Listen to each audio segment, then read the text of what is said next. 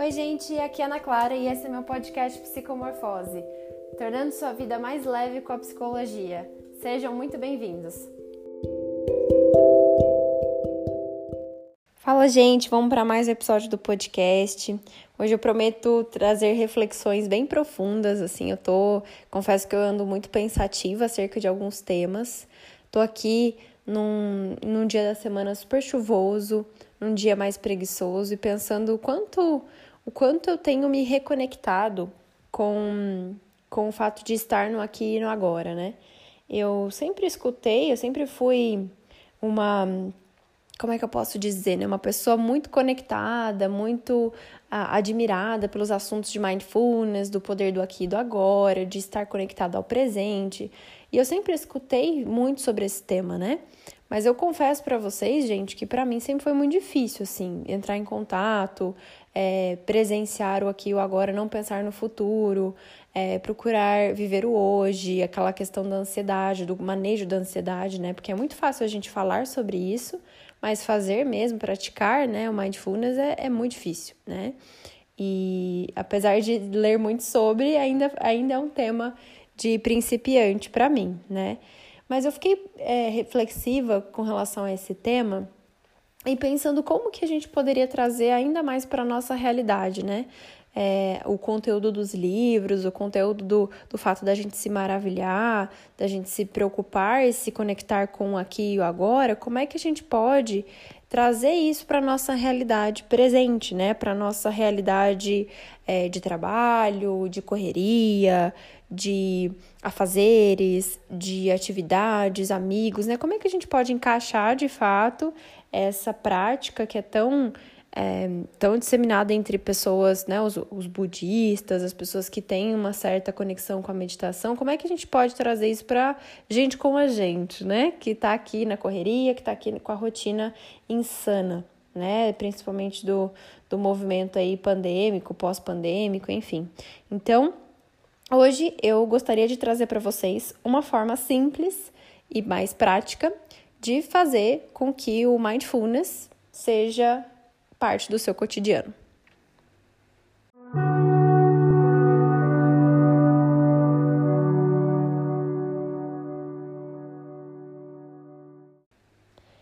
Gente, refletindo muito sobre esse tema, eu comecei a pensar que a gente precisa acreditar Primeiro de tudo, o primeiro passo é a gente acreditar que é possível a gente se conectar com esse momento presente.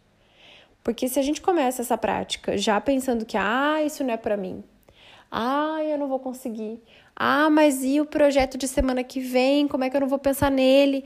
Ah, mas a viagem do final de semana, como não pensar nela?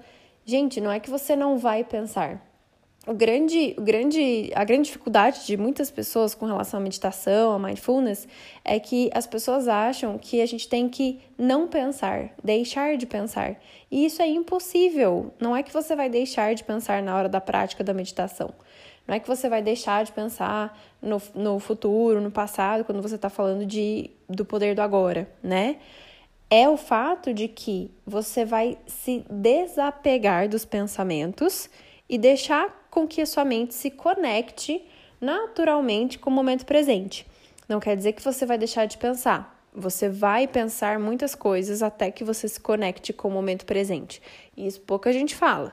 Quando você começa a meditar, demora um tempo até você se conectar com aquele momento, você entender que o seu corpo tá doendo naquela posição, que a música tá muito alta, muito baixa, que tá coçando o joelho, é, enfim, que você tá de alguma forma ansioso. Então, demora até que você se conecte com o movimento da prática, né? A mesma coisa acontece com o fato de você se conectar com aqui e agora. Então, primeiro passo é você acreditar que é possível, né? E o segundo passo, que é quase uma continuidade do primeiro, que é o que eu ando pensando bastante, né? E eu gostaria de compartilhar com vocês, é que é possível a gente se maravilhar com as coisas do presente, né? O que, que eu quero dizer com isso? Ah, a gente está nessa rotina diária, cotidiana, essa coisa às vezes monótona, às vezes morna, né? Às vezes eu sempre faço a mesma coisa todos os dias. Às vezes eu não tenho tempo para mim, para nada, né? eu só, só trabalho como durmo, ou então não trabalho, mas também não consigo encontrar trabalho, eu só vivo ansioso, vivo ansiosa, vivo em busca de algo e, e sempre é aquela coisa, não saio daquele looping, né? E, gente, isso é fato, né? A, a sociedade está cada vez mais cansada, né? As pessoas do século XXI, principalmente os millennials, né? As pessoas que vieram aí, são pessoas cansadas. A gente está vivendo uma era de informação a todo momento, de cumprir expectativas do meio, cumprir as nossas expectativas que são geralmente muito altas. A gente se coloca uma régua imensa, né? A gente acha que a gente tem que dar conta, tem que fazer as agendas, as checklists aí de atividades só crescem, né? E aí a gente vai, obviamente, se frustrando ao longo do tempo, porque a gente não consegue preencher tudo, não consegue cumprir todas as expectativas, nem do meio, nem as nossas. E aí vira aquela bola de neve que a gente tá sempre cansado, tá sempre fazendo algo, tá sempre por fazer, tá sempre incompleto. E o grande ponto é entender que isso realmente é uma realidade, mas também entender que não é que eu vou uh, tirar férias, né? e me maravilhar só com o momento que eu estiver de férias. Ou me maravilhar só com o fato de que quando eu paro para pensar, que eu paro para admirar, aí faz sentido, aí eu me maravilho. Mas caso contrário, não. Caso contrário, eu vivo meu, meu cotidiano acelerado, minha rotina e tal, é, completamente imerso nesse mundo comum e morno que não me impressiona. Então, gente, o grande ponto é a gente começar a se maravilhar com esse cotidiano, com essa parte simples, com essa parte que anda muito morna, mas que pode ser diferente aos pouquinhos, com pequenas gotas de maravilhamento, vamos dizer assim. Porque quando eu consegui é, atribuir essa prática muito lentamente, ainda é um processo para mim, né? Mas quando eu consegui atribuir essa prática na minha rotina, ela se tornou muito mais leve. Ela se tornou muito mais é, conectada com a minha essência, com a pessoa que eu sou, com a, com a minha personalidade. Então, é importantíssimo para a nossa saúde mental, física, emocional, que a gente se permita a experiência simples, né? Tipo, perceber que a gente está pisando no chão. Ah, Ana, mas nossa, que coisa estranha, que coisa é, fantasiosa, né, gente? É só o fato de você estar inteiramente entregue à experiência. Então, agora, nesse exato momento que você está me ouvindo aqui nesse podcast, você está pisando no chão, ou você está deitado, ou sentado, ou fazendo alguma coisa. Perceba a interação das coisas do ambiente, dos objetos com, os, com o seu corpo, né? Com a sua energia, com a sua pessoa, né? O fato de você encostar o pé no chão, a textura, a temperatura, o sentimento, a estrutura. Então, tudo isso faz com que você esteja reconectado ou reconectada com aquele movimento presente. E parece besta, né, gente? Parece uma coisa muito simples, muito comum, mas faz muita diferença. Faz uma absurda diferença. Porque a partir do momento que você começa a perceber, você começa a entender e dar significado para as coisas que antes estavam ali também, mas que você estava vivendo no automático, né? Achando que aquilo era banal, né? E pode até ser banal, tá, gente? Mas a partir do momento que você percebe, se torna parte do seu processo, do seu ambiente, né? É, então, coisas que você pode fazer, além de prestar atenção no pisar no chão, é também na sua respiração, né? Como ela tá descompassada ou compassada, se ela está equilibrada, se você está sentindo que você está puxando todo o ar que você consegue, que você está soltando todo o ar que você consegue, que durante a sua fala, né, ela, ela devolve ali é, oxigenação para o seu corpo, que você se sente mais ativo ou menos ativo. Como é que é isso? Como é que, é, como é que tá a sua respiração, né? Ela está cumprindo aí com as funções vitais da melhor forma? Ou ela poderia ser melhor, ela poderia ser mais equilibrada, ela poderia ser mais calma. Como é que estão os seus batimentos, né? Eles estão muito acelerados, muito parados, muito calmos, né? Como é que está isso? Então, quando você começa a observar funções vitais que são automáticas inerentes, né? É, existe também um certo, um, um movimento inicial de nossa, que estranho, eu estou percebendo minha própria respiração, que estranho meu coração, que estranho isso, que estranho aquilo. Pode gerar um estranhamento no começo, é normal. Mas é muito interessante quando você começa a tomar consciência desse processo e entender que é uma natureza viva e pulsante, né? É um movimento quase que é, auto-organizado, né? É um movimento homeostático que vai ali se equilibrando a cada segundo, né? É, é, muito louco quando a gente começa a prestar atenção nisso. E o mais interessante é olhar para a natureza geral, né, à sua volta. Se você tem planta em casa, se você tem, né, mora em casa, mora em apartamento, mora próximo à cidade, distante da cidade, enfim, se você tem uma interação mínima com uma natureza que é aquela que a gente conhece, a, a natureza de plantas, de árvores, passarinhos, né? Essa natureza é legal. Mas além disso, é, existem as, as outras naturezas, né, que se comunicam com a gente.